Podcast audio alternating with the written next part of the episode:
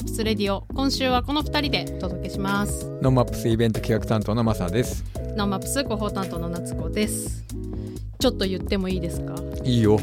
先々週私いなかったじゃないですか、それで、うん。えっ、とハッシュタグノーマップスレディオで、うん。私まあちょこちょこやっぱり検索をするんですけどうね、ん。そしたら、うん。あのなっちゃんがいない回はうん寂しいなっていうツイートしてくれてる人がいて。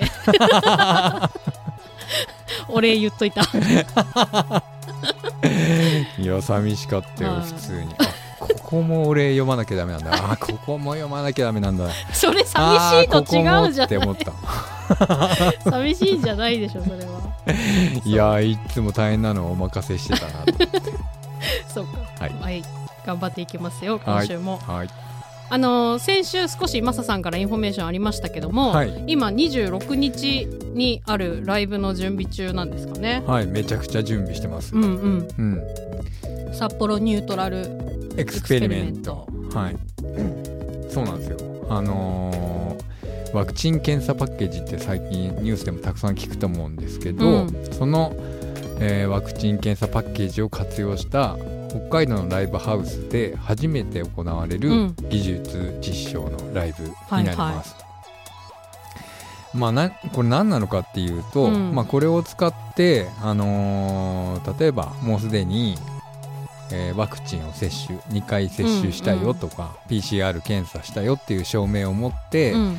あのーライブに参加する人の動員数を緩和していくはいはい。ような試みなんですよね。うんで実際に今たくさん緩和されていって、うん。大きいあのスタジアムでのライブだったりとか、あの飲食店も、えっと、いろんなところがこう緩和していってる中、はい。ライブハウスって実はまだ全然変わってなくて、うん。あのキャパ制限あのソーシャルディスタンス2メートル取ってくださいねっていうところからうん。全然変わってないんですよ。うん。で今飲食店もね 4, うん。4人の縛りもなくなって、うんね、多少ねうん。人数いても一緒に飲めるようになりましたけど、はい、でもライブハウスってそこのあの一番厳しい状態から変わってなくて、うん。なんであのそこからあの少しずつ緩和していかないと、うん。やっぱ前の状態になるべく戻していきたいじゃないですか。そうですね。それをやるためにはあのある程度のエビデンスを取って、うん。あのこういう状態でも入場ができるなとか、はい。っていうものを取っていかなきゃいけないと。うん。でそれを技術的に解決できる方法っていうのを、うん。あの模索している今段階ではあるんですけど、はいはい。それを初めて実施します。はい。はい。やっぱりライブ好きな人、ライブ行きたい人ね。にとってはね、うん。そのソーシャルディスタンスとか、うん。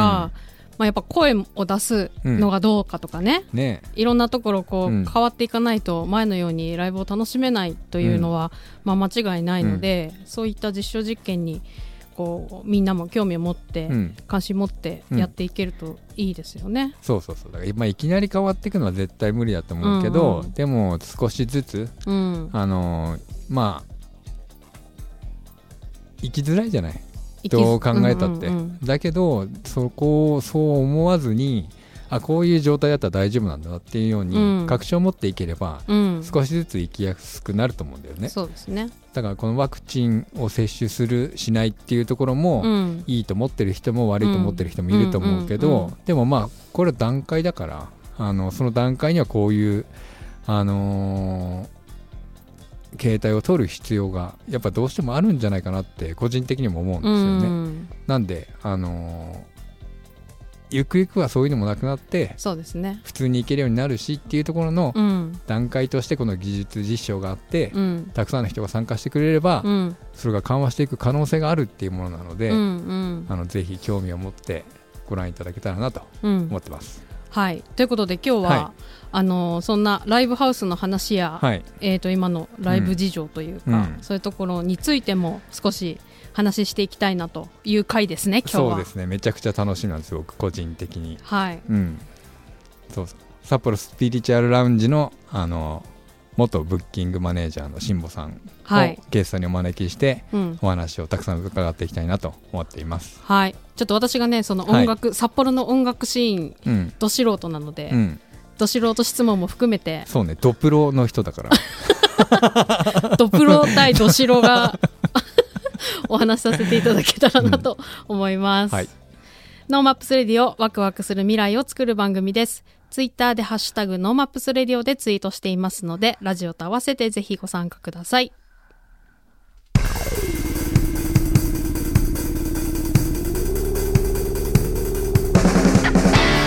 ーマップスレディオ本日は IYP presents の辛坊智武さんをゲストにあなんで笑ってんですいやいやなんかロボットみたいだったな。お迎えしてはい。進めてまいります。はい。辛坊さんよろしくお願いします。はい、よろしくお願いします。しくお願いします。辛坊です。はい。さっきご紹介したあのー札幌ニュートラル、はい。なんでしたっけ？エクスペリメンうん。トの、えー企画にも辛坊さん関わっていらっしゃるということですね。そうですよ。札幌ニュートラルはねもともと2014年にあの僕ががんで死にそうになった後に、はいはいライブハウスのブッキングマネージャーをやることになったんですけど、うんその時に なんかこう札幌のためにやれることあるんじゃないかっていうことを、うんあのふと思い立ってはい。知り合いであろうライブハウスの人にみんな連絡して、うん。で まあとにかく何かやりたいんだって言って立ち上げたのが札幌ニュートラルだったんですよそうなんだ。で辛坊さんにはその中でも一番最初にすぐ電話して、こういうの立ち上げようと思うんだけど、うん。一緒にやりませんかって言って、はいはそこからもう無理やりあの参加してもらって無理やりじゃないですよ。楽しかったですよ。いやめっちゃ楽しかったですえー楽しかったですよね。オリジナルドリンクとか作ってい。え そうめっちゃ楽しかー、なるほど。ミーティングも面白面白かった面白かったですよねなんかもうありえないメンツが揃ったね。そうそうそうそう もう札幌のブッキングマネージャー全員いるなみたいなへえー、そんなところから始まっているんですね。そうなんですよそしてその辛坊さんは、はい。えっと札幌のライブハウスのスピリチュアルラウンジの店長であり、うん。えーブッキングマネージャーをはい。されていたということで、そうなんですよ。はい。はい。スピリチュアルラウンジは、えっと今年の3月に。そうですね。3月に閉店しまして、はい。まだ1年経ってないですね。ずいぶん昔のような気がするんですけどね。いや確かになその夜の7時まで飲んだああ朝の7時まで飲んだ。朝の7時まで飲むのは、まあ、その日だけにかけて。まあまあまあ結構な割合でやってたんですけど。けどそれからまあえっ、と今11月だから。半年ちょいってですか、はうん。えスピリチュアルラウンジってはい。もう本当にないんですか、ないですね、ないんですよね、うん。なんか行ってみたら、なんか知らない会社入ってて、あ本当ですか、えーその会社検索してもヒットしないんですよ。あ 怪しいとこじゃない怪しい。い。怖いいやまだ全然ピンってこないんですよね。うん。まああそこの階段降りてったら普通に辛坊さんあのキャッシャーのところにいるんじゃないかなって勝手に思っちゃッシャー狭かったですよね。狭かった。俺結構体大きめなんでキャッシャーからはみ出てているとすぐ分かるとか言われるんですよ。はみ出てるから。そうだ。そうなんだよな。そのシーンがもうないっていうのがあんまりねまだピンときてないんですけど。いやまあ似たような光景多分これからありますよきっと。ああなるほど、えスピリチュアルラウンジは、うん。えー、とどういうライブをされたりしてたんですか？ああいやあの割とオールジャンルですけどうん。は例えば札幌だとコロニーさんとかカウンターアクションさんとか、い、うん。割となんかカラーが決まっているライブハウスさんが結構あってはい。うん。その隙間を狙ってったら割とオルタナティブな箱になったんじゃないかな。確かに、うん。え ー結構なんかこんなバンド出すのっていうやつも出してましたからね、うん。へー。まあ、それはそれで面白くて、うん。なんか結構なんか若い普通のバンドの中にそういうのを混ぜると、うん。なんだこりゃーって驚かれて、うん。はい。まあ刺激にもなるし面白いし、うん。それ見ながらケタケタ笑ってたんですよね、うん。だから楽しかったですねあれもね。いや本当ね一時期はもう毎日のようにスピリチュアルラウンジに通って、はい。ありがとうございます。いやいやいや僕はもうの携帯のコン、あのーウェブページでうん。札幌のバンドを紹介するっていうのを作ってた時に、うんまあ、とにかく札幌のバンドを探さなきゃいけなくて、うん。でその時にどこ行ったらいいんだろうと思って、うん。最初まあ耳に残ってるベッシーホールとかはい。行ってたんですけど、あのそんなにあのブッキングの本数がなくて、うん。あどうしようかなと思ってた時にあなんかスピリチュアルラウンジっていうところを検索したら、うん。もうなんか死ぬほどライブやってて、うん。なんかあの全部の日ライブやってないかっていうぐらいやってましたよね。もうねやんなかったらダメって社長にケツ叩かれて。もう大変だったんですからね。いやいや大ノルマとかもあるしねいや頑張ったんですよ僕。変いやすごかったですよ。95%ぐらい稼働してました？95はもうほぼ100%やってたほぼ100ですよね。まあそんなライブハウスありえないですよ本当に。うん毎日ライブが入ってるから、うん。毎日打ち合わせとその先のブッキングあと当日の調整とうんそうですね。365日やるってことですもんだね。から夜中も朝もなんかいつでも連絡来るんで、はい、うん。あの家にいても休まらない感じですけど、うん。まあそれもまあ楽しかったんですけど、うん。楽しかったができたんでやっぱ。いやすごいわ。それを17年ぐらいやっましてたってことですね。えー褒めてください褒めてください。いやいやすごい。いや本当尊敬する。ディレク。ターも今 そ外からも拍手さ。れてすご本当い。尊敬できる辛坊さん。ああじゃあもうスピリチュアルラウンジあってのうん。バンドも多くいるってことですね。いやいやめちゃくちゃいっぱいいると思いますよ。うんスピリチュアルラウンジ、そうですねだけしか出てなかったバンドも結構多くて、うんうんそれ今あの今 IYP プレゼンツって、はい。いろんな箱をなんかこう自分で借りて企画をやったりしてるんですけども、うん。それでまあいろんな箱に連れてったりするとなんかみんなも新鮮だし、うん僕もツアー行ってるみたいな感じで楽しいし、はい。なんか小規模なツアーマネージャーみたいな感じになってて今ああ、なるほど。それはそれでまた面白いかなと。なるほどな。だから今箱を持たんずに、うんはいえー IYP プレゼンツという形で、はい、しんぼさんが、まあ、企画をさうんれてやってると。はい、そうですね。はい。うんこのままこの状態でずっと続けていく感じですか？いやー続けばいいんですけどなかなか難しいと思うんで、あうん、ななんか途中になんかはいアルバイトしたりとか、あ。うん。あ ーそういうこともあり得るかもしれませんね。あとえなんか実家の土地売ったりとか。墓売ったりとか、あ そういうことも、ううん。ん、あるかもしれませんね。へー。うん。やっぱ箱があるのとないのって、うん、やっぱ、まあ、違うと思いますけど、えー。やっぱりなんかあのライブハウスってうん。維持費が大変なんですよね、まずね。うん。うん。家賃からあと機材があるじゃないですか、はい、うん。えードラムのシンバル1枚あれ1万円なんですよね、うん。で買ってきたその日に割れちゃったりするんですよ。そうすると1日1万円ロス出るわけじゃないですか。はい。そうですよね。で僕個人でやっぱそういうロスはちょっと今なんか、あの無理なので、うん。しばらくはあの元気に活動されてるライブハウスがたくさんまだ残ってるのではい。そういうところに曲がりしてうん。もともと昔からそういうことをやってたところをスピーチャーランジの社長に拾われたってところもあるのでああのある意味昔に戻った感じなんですね。ー。へね。ーだから初心に帰るじゃないですけど、ううん。うん。あれスピーチュアルラウンジって最初からあの場所でしたっけ？最初はあのダイソーが入ってたあのプリビーってはいうビル、あそこの上であのうちのそのスピリチュアルランジの社長が元そのプリビーの社員だったんですよね。ああそうなんですうん。ね。でそこのテナントを入れる仕事をしてて、うん。で一番上の階のテナントがボコボコボコって開いて、うんうん、ライブハウスでもやろうかなみたいな感じで,、うんで機材持ち寄ってほぼ防音もしないような、うん。音漏れ漏れだったんですけど、そこをなんかライブハウスみたいな感じで作ったのが始まりで。ああそうなんでプリビー閉店にあたってそのうちの社長が、はい。あの脱サラしてあの最後の場所を借りて、うん。まあそこで17年ですね。うん。はじゃあ全身から行くともうちょっと長くなるんですね。そうですね。18、9年とか、うん。ん。まあ、2年ぐらい経ったと思うんで、はい。そんな感じかと思います。へー。なるほど面白いな。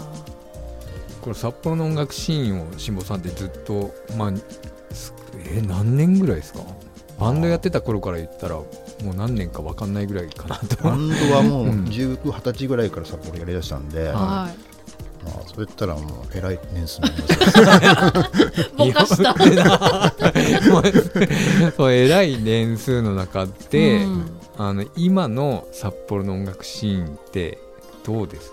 あーいやそうですね。僕も見てるシーンって本当限られてるんですけど、はい。うんあのまあ、コロナであのライブできなかったりとか、ううんんなんかそれでもなんかライブやりたいってバンドがいて、うん。だけどできなくて解散しちゃったりとかっていうのがあって、うん。で今また結構なんか落ち着いてきてライブが増えてきてっていう段階で、うん。今残ってるバンドってすごい強いバンドじゃないかなとと思うんですよね。ジャンルは限らず、なるほど。うん、だから今やってるやつは多分ずっと続けていくなっていう気持ちはありますね。うー。ん。結構なくなったイメージありますじゃあ。そうですね。あのツイッターとかでアカウント作って、うん。バンドやりますって言った途端にコロナになって一回もライブやらないで終わったバンドも多分 たくさんいると思うんですたよくさんいるんですあね。そうか。やっぱり活動できないとうん、解散するしかないっていう感じですかバンドというものは。活動する場所が、まあ、で活動できないっていう状況になった時に、うん。じゃあ自分たちの活動するスタンスをこうライブハウスじゃない場所に移したりとか、うん。曲作ったりとか、うん。なんか別のことに置き換えれない人って多分いっぱいいると思うんですよ。そっか。そっか、うん。でその時になじゃあライブハウスがないっていう状態でそのままじゃあ、あのー活動してるって言い続けられるかって言ったら多分そんなことはなくて、きっとスタジオで練習しつつも、うん。なんだろうねって言って多分やめちゃうのかなと思う。うん。解散というよりは自然消滅に近いですね、それだったらね、うん。うん、多分やる気がこう失せちゃうんでしょうね。そっか、うん。保ち続けるのが大変だってことですね。そうですね、うん。やっぱだからライブは大事だってことですよね、うん。ライブは大事ですよね。大事ですラね、イブよりそのアーティストのことが分かる場面なくないですか、うん、そうですね、うん。さらけ出されますよねやっぱあれはね、全部バレますよね。バレますうね、ん、なんか曲がすごい素敵でなんかすごい聴いてみたいなと思ってる、うん。メジャーでもインディーズ問わずアマチュアでもたくさんいるんですけど、うん。まあ、実際ライブ見ると頑張れみたいな。もっともっと頑張れみたいな人も結構いっぱいいて、音源で良かったっていう感じ。そうそうそうそう。音源の方が良かったってことうん。そうそうそう、うん。でも音源が本当にいいバンドってその音源の良さ軽く超えてくるじゃないですか、うん。うん。なんか別にさらにこう音源が大したことなくてもライブがとんでもないバンドとかもいっぱいいて、やっうん。ぱそういうのはやっぱ生で見て体感していいなと思う人がどんどん増えていくから、うん。なくなんないですよね。ああそうですね、ううん。んそうなんですよ、うんなるほど。どうですかね？札幌ってやっぱ地方の中ではそこそこ大きい都市ですけど、うんどうしたって東京で活動したりとか、うん。大阪で活動してるバンドの方がこう世間的にはうん。たくさんこう活躍してるように見える、そう認知されやすいですからね、うん。やっぱ、かなと思うんですけど、うん。札幌でもずっとずーっと頑張ってるバンドっているじゃないですか。そうですねいますね、うん。だからそういう地方都市で音楽活動するミュージシャンって今後もずっと続か続けられるって思います？うん、続けてきた人たちは多分これからもずっと続けると思うんですよ。辞める理由がなければ、うん。うん、だからそうですね。別に地方都市に限らず首都圏でもおそらくウォーキングバンドもあの働きながらやってるバンドまですごくたくさんいると思うんですよね、うん。その中でまあ地方都市ってまあ顕著にやっぱそういうバンドが多いので、ううん。んまあ、働いて自分でお金を稼いでうん。でしがらみなくやれるってことは自由じゃないですか、うん。うん。それはそれで。ねうんうん。だからそういうバンドはまあそんなに、うん、なんかこうどうしてもやめなきゃならない理由がない限りはうん。うん続けると思うんですよね。なるほど。うん。確かになんかねその一本で行くっていうのはもちろうん。んかっこいいし、うん。ストイックにやってる姿はいいけども、うん。まあけど二足のわらじなり、うん。ね、別の顔があって、うん。バンドも一生懸命やってて、うん。みたいなのはそれもまた形として、まあ、良いものだったり、うん。まあ、面白いことではありますもんね、ね。きっとね。うん。うん。それでやっぱかっこよければいいんですよ。うん、あうん。あそっかそっうん。か。かっこよければもう2足でも3足でもわらじ履けばいいと思うし、はいはい。うんまあ、かっこ よくない場合もあるんで、まあうん、好きだったら続けなさいよっていう人もいるし、まあまあそうですね、ええ。うん。そうかかっこよさ。うん。かっこよさ。かっこよさが。まあ主観ですけどねそれぞれのね、はい。うん、だから、うん、続けたければ続ければいいよっていうなんかそういう感じの、まあ、ないい意味で投げてる感じ、なんかこうそうですね。こう札幌の音楽シーンの中だけでこう成長していくようなバンドって、うん。僕あんまり見なかったなと思うんですよね。ああのー何度もこうなんでこう札幌からこうすごい売れていくようなバンドって出てかないんだろうなとか、あの札幌で活躍活動し活動の拠点が札幌で、あのー東京とかでもすごい活躍する。うん。うん。まあ最近ちょっと出てきたんじゃないかなと思ってるんですけど、はいはいでもなんかこうあんまりそういうシーンがなかったなと思ってて、うん。なんかそういうなんていうんですかねバンドだったりとかミュージシャンを作ろうっていうようなうんうん。ことって辛坊さんってあんま考えなかったのかなと、そうですね。なんか僕がなんかこう僕のとこに来るバンドにうん。こうしたらプロになれるよとか、まあうん。僕もプロとか経験したわけじゃないんで、うんはい。明確な道っていうのはなんかよくわからないんですよね、うん。ですからまあこういう時はなんかあのあのそういうメーカーの人とか、うん。そういうなんか曲の人とかに紹介してこういうバンドがいるよっていう感じで、うん。それでなんかこうあヒットしてあこれは面白いねっていう場合もあるし、うん。うんちょっと違うねって場合もあるし、うん。まあ、僕はもうなんか中間中間管理職みたいな感じなんで、うん。まあ、あのとりあえず来るもの拒まずみんな、うん。あのお会いして、うん、まあ人と違うことやってるのは面白いね、うんうん。でもなんか君はなんかこう演奏が上手だねとか、まあ、それ人それぞれ、うん。見つつ、うんはい、なんか面白いことを探していっただけなので、なるほうんうん。どだからね結構そのあのー札幌の音楽界隈のライブハウス界隈の人と話してても、あのーそういうようにこうなんとか札幌のバンドを売り出していきたいんだとか、うん。自分たちのシーンを作りたいんだっていう人たちも、なんかこうはためには見えるなっていう人たちもいっぱいいて、うん。ね。はい、なんかその中で辛坊さんって結構こうそうじゃない視点の,、うん。あのブッキングマネージャーで、うん。あのそんなにこう本当にこう毎日見に行っても違うバンドが出てるし、うん。あのものすごい寄ってるわけでもこうものすごい離れてるシーンのことをやってるわけでもなくて、あのなんていうんですかね。常に新しい発見がある場所をスピリチュアルでやってたっていうようなイメージが僕はあったんですよね。でだからまあ行くと本当に新しいバンドに出会えて新しいバンドに出会った時にあこの子すっげえ才能あるなと思えばこう話を受けに行ったりとかうん。しやすかったんですよね。うん。なるほでも他のとこだとあでもなんかこの人はきっとこういう流れがあってあこことこうなってるから まっすぐに話できないかもなとかいろいろ考えたんですけど。そうなんですそう。全然。大人の世界は大変ですね でもなんかねうん。ちっちゃい町だけどそういうことってあるんだよなと思ってるところのうん。一番隙間っぽい場所。ああそうですね。さっきも言ったけど隙間商売をやろうとしたので、うん。うん。やっぱりあの僕のところに来るバンドってやっぱりなんか個性的なバンドがやっぱりすごい多いんですよね、うん。で個性的だからこそ他になんかとなんか友達ができなかったりとか、あ。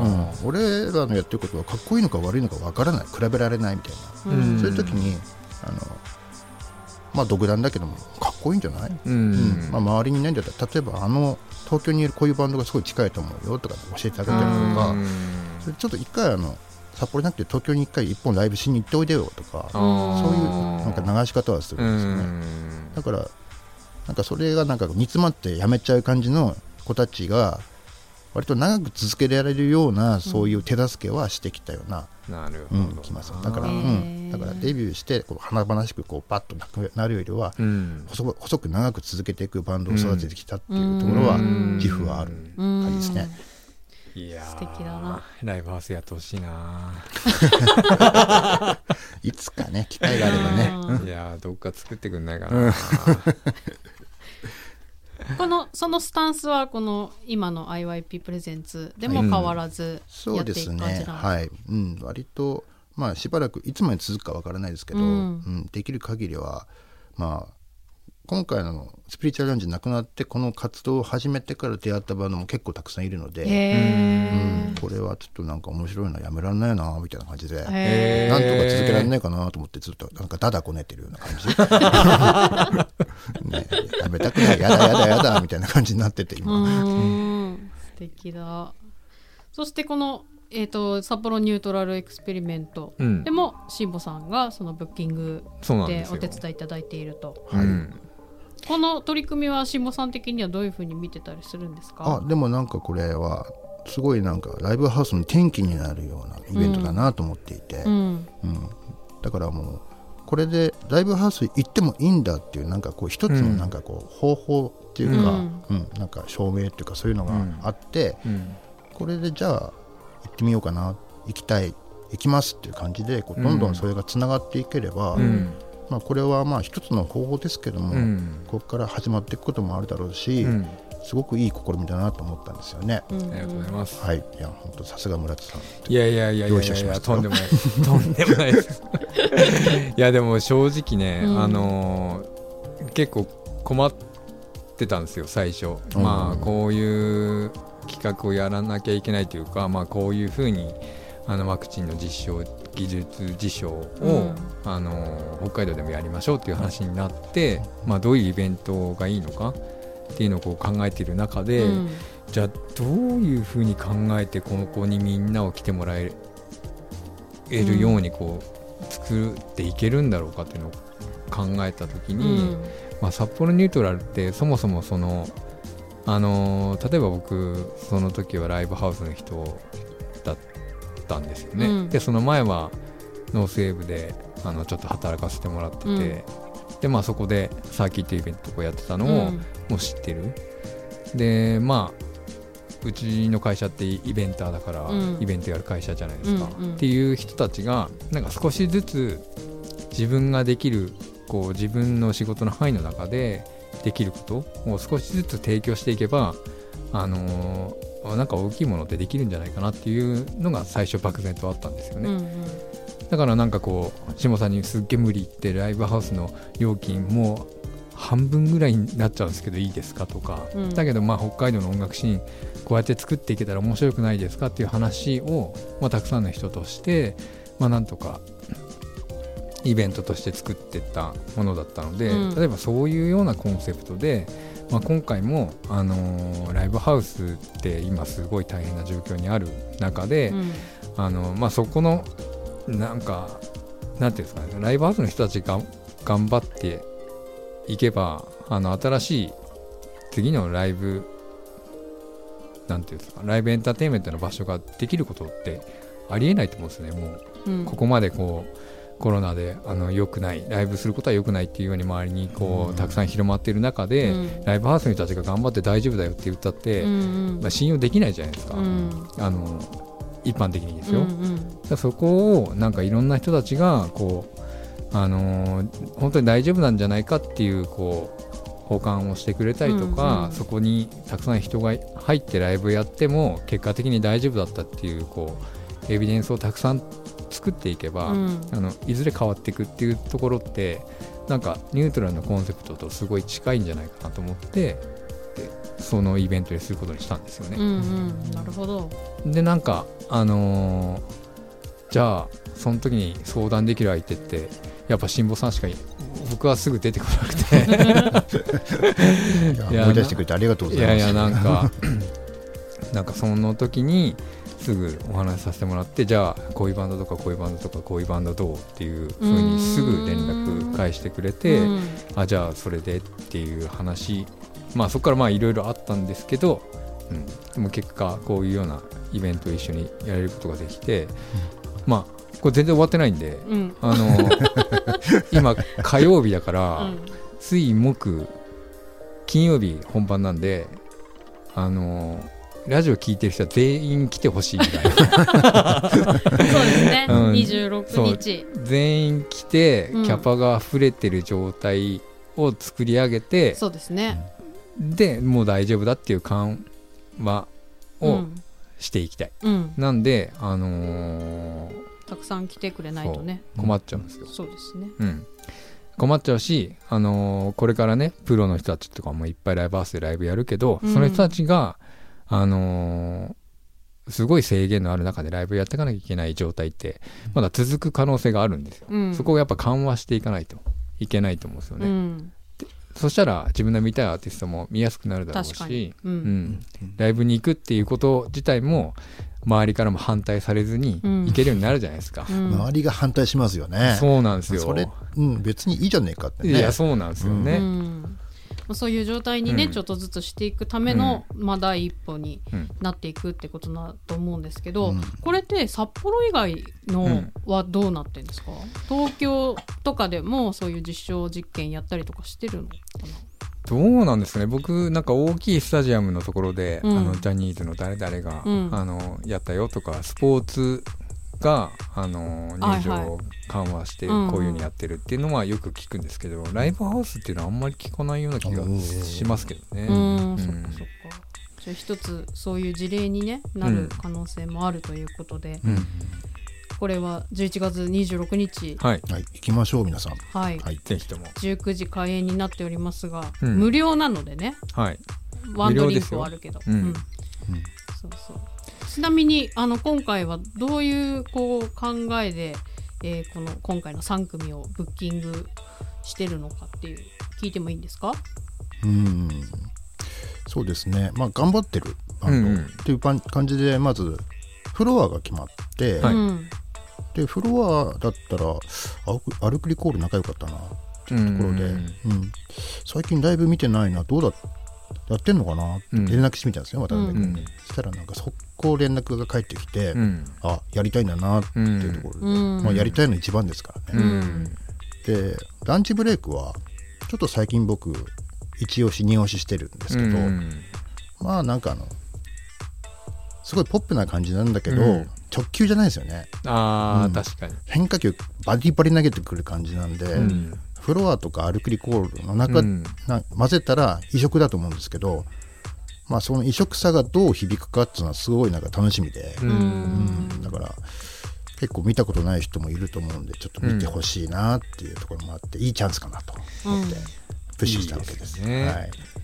村田さんもランチブレイクはしてた？ランチブレイクは、あのー、きょ一昨年かな。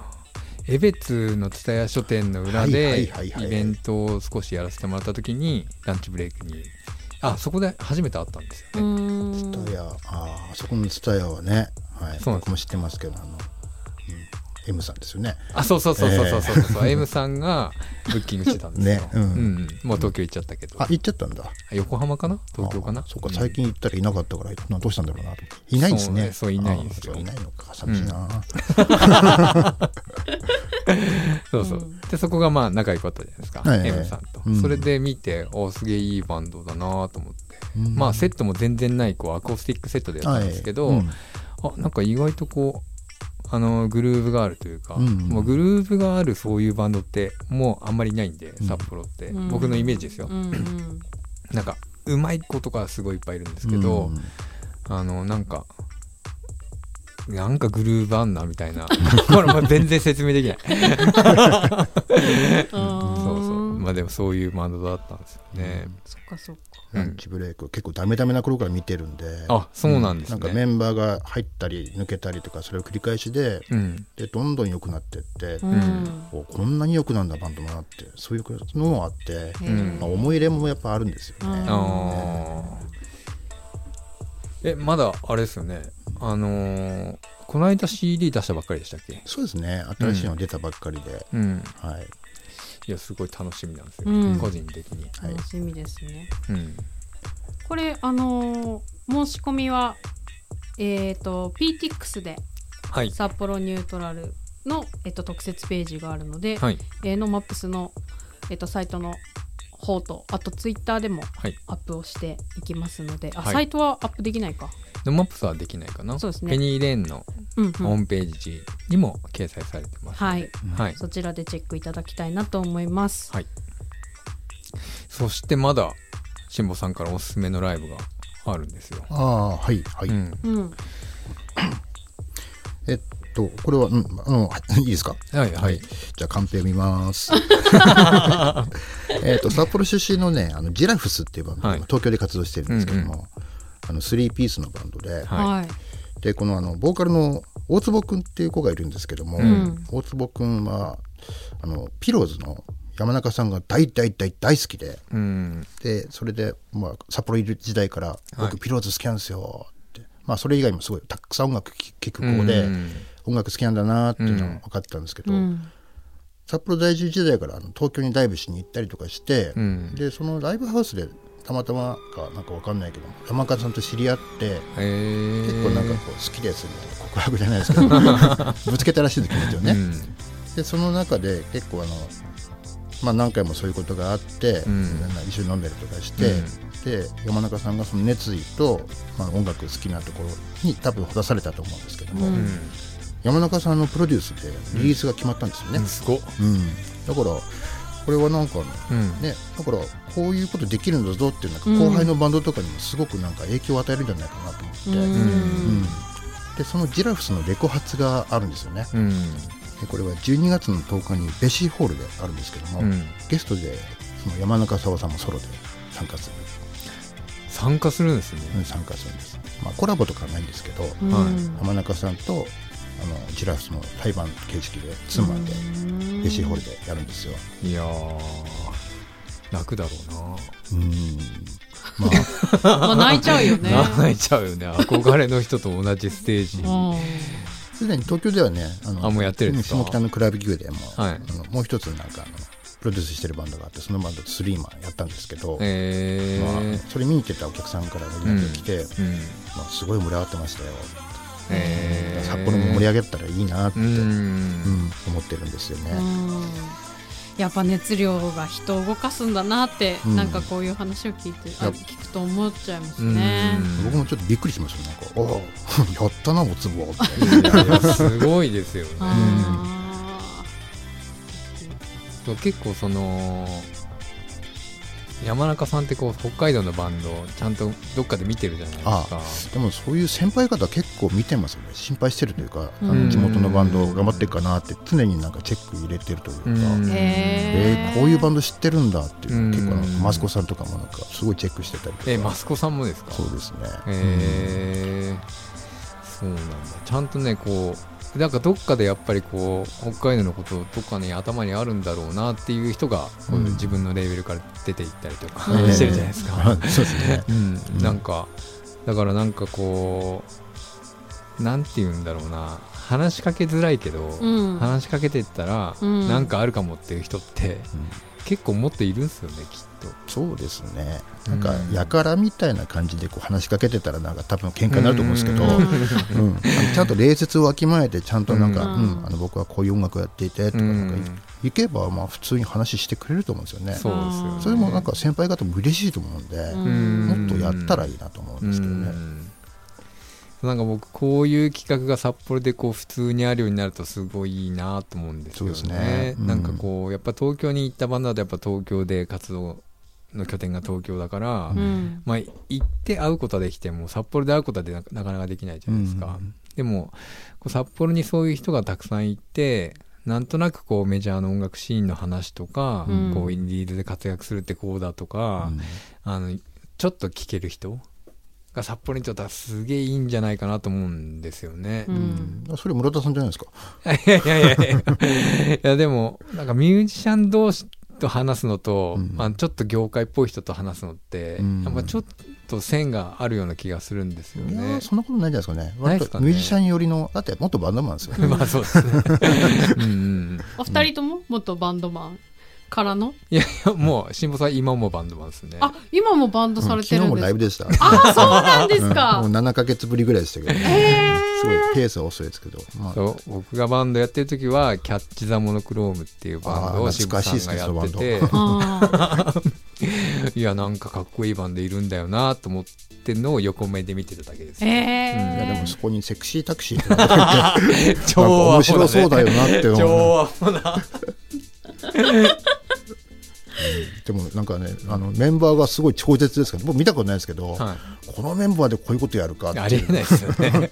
すごいバンドだなと思って そのマサさんのうんその時代の音源はないんですか、ないないないない。あのあの ホームページはもうないですか？あホームページもうないです、ね。ないんだない。あの、うん、タクシーの運転のグローブとか売ってましたよねもう忘れてくれ。えー、いいじゃないですか。それがあって今があるんだと思いますよ、うん、あるんだと思うよ。うん。うん。あじゃあこのライブの告知をやっぱなっちゃんがした。はい、うん。えー札幌出身東京在住のスリーピースバンドジラフス、うん。2021年12月10日金曜日に、えー札幌ベッシーホールで、えージラフスリリースライブ in 札幌グラスキャットの歌方。正解。はい、うん。グラスキャットの歌方が、えー17時半会場18時スタート。で前売り3500円当日4000円で、えー開催ということで、はい、ぜひ。E プラスで売ってますんで、はい。ぜひうんうん。チェックしてください。E プラス。はい。これあれですね。すごく興味持ちました私も。よかったら来てください。はい、はい。うんうんどうですか？これからあのーじゃあ辛坊さん IYP プレゼンツの方で、はい。あのこれからも札幌でバリバリ活躍するかなと思うんですけども、はい。やんないですか？ライブハウス、ライブハウスは まだわからないですね。まだわかんないですえね、えまあ先立つものもやっぱありますし、うん。うん。まあ、あの僕も結構うん。そこそこいい年なんで、うん。うん。このままなんかこうフラフラしてるのがいいのかなとかね、あうーんちょっと思ったりもなんかするんですけど、まあでもね本当あのー札幌の音楽シーンの中でこう外せない方なので、うん。あのーまあ箱につかなくてもうん。この辺にいてほしいなって本当思いますね。ああのすすきの界隈とかよく言いますよね。そうそう。でなんか困ったことあったら相談できるような、うん。はい。うんところにいてもらえるとすごい嬉しいなと、まあ僕の方が相談することが多いと思うんいですけど、やいやもういつでも待ってますよ。本当ですよ。でもいつでも待ってます。はい。はい。はい本日は IYP プレゼンツの辛坊智武さんにお越しいただきました。辛坊さんありがとうございました、はい、ありがとうございました。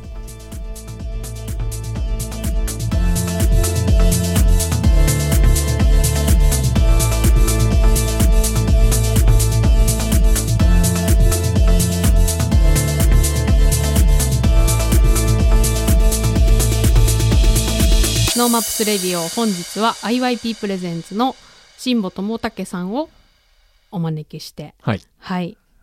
音楽シーンのお話とライブのお話としていきましたが、まあ辛坊さんがあれですね、うん。素敵ですね。いやめちゃくちゃ素敵な人だようん。本当に。柔らかいし、うん。なんて言うんだろう。面倒見がいいんだろうなって思いながらうん。お話聞いてましたけど、やっぱこういう音楽シーンまあ札幌の音楽シーンの中でさっきも言ったけどね、うん。こうあのーちゃんとアーティストとアーティストじゃないこう音楽業界の人だったりとか、うん。メディアのをつなげてくれる人ってうん。めちゃくちゃ重要だから、うん。うん。そういう人がいないとあのまあ別にね今こういう時代だから自分で活動してることを発表することもできるし、はいはい。自分でこうプロモーションしていくこともできると思うけど、やっうんぱそれ以外の人のつながりっていうところからがまあイベントに出演できるようになったりとか、うん。あの放送局がやってるようなこうねあのものに出演させてもらったりとかっていうことって、あのー個人でやっててもなかなか起きないけど、うん。こういうふうにやってればつながって、うん。あの新しい展開が見えることもあると。まあ、さっき言ってたその、東京にねちょっとライブしに行ってみたらって、うんうん。こう外からね言ってくれる人がいるっていうのは、うん。な大きいなって聞いてて思いました。大きいよ、うん。もう分かんないんだから。わかんないですもん そうね。自分が何者か分かんないんだから、ううん。だかだけど、まあそこに行けばあのきっと構ってくれる人いるよとか、うん。そこのライブハウスで紹介しようかとか言ってくれる人って超重要だから、うん。本当にそうだなと思いましたよ。うん。ちょっと改めましてそのうん。札幌ニュートラルエクスペリメントの紹介もして、うん。ね辛坊さんも会場にいらっしゃるそうなので、うん。ぜひあのー話聞いてみたいとかね。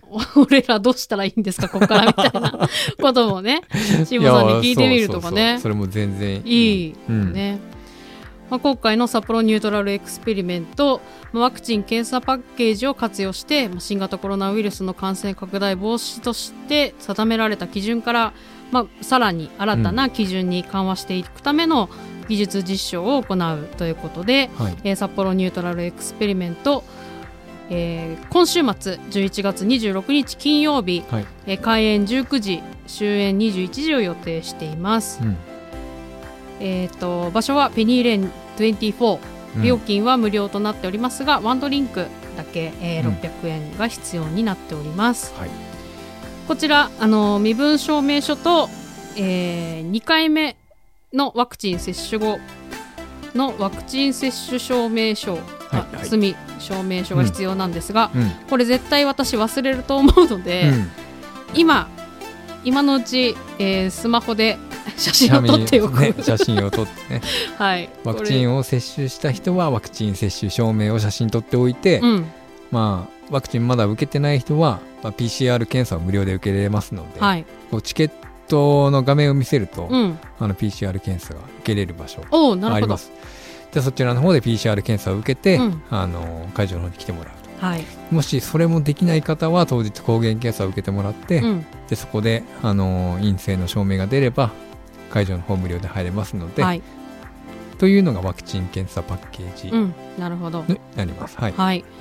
ぜひねあのーそれなりに人数がやっぱり入らないと、こう実証実験としては、うん。あまりこう意味がうんなくなってしまうので、うんしっかりお客さんが入っている状態になればいいなと思いますし、そうですね。ねさっき辛坊さんが言ってくれた、まあ、元気なうん。元気で熱量のあるアーティストが、はいうん。ミュージシャンが3組来てくれるので、はい、まあ、元気をもらいに行くのうんもいい,、いい気がしますね。うん、いいですよ、うん。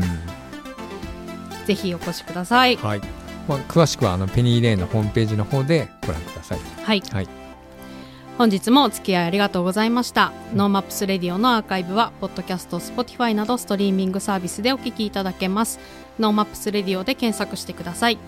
番組の感想は FM ノースウェーブ番組メールフォームまでまたはツイッターハッシュタグ NoMaps Radio でツイートしてください今週は NoMaps イベント企画担当のまさと NoMaps 広報担当の夏子でお送りしました。